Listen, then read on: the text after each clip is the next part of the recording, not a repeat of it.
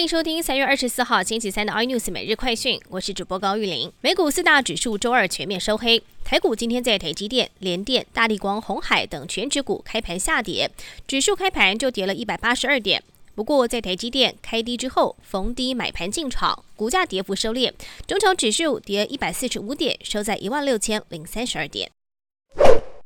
有外国媒体消息指出，Intel 将会砸五千七百亿台币在美国亚利桑那州建新的晶圆厂，而执行长也自上任以来首度公开喊话，说 Intel 正在强势回归。美中关系持续紧绷，美国前国务卿希拉蕊则是警告，从中国对香港民主的压制可见，中国国家主席习近平越来越没有耐心，未来很有可能对台湾采取军事行动。他也强调，美国会继续的支持台湾防御，敦促华府与多国重建关系，一同约束北京。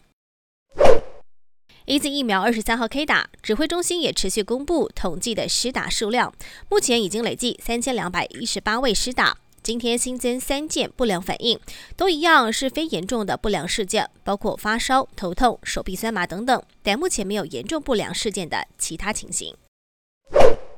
台中地区昨晚大雨，配合水利署今天凌晨在山区人造雨，古关坝和天伦坝下大雨，进水量多，但上游的德基水库进水量还是差强人意，约七十万吨。大甲溪电厂今天表示。昨天晚间到今天下的雨，德基水库出现难得的进水量和放水量持平情形，希望还能够多多下雨，让水库赶快充满。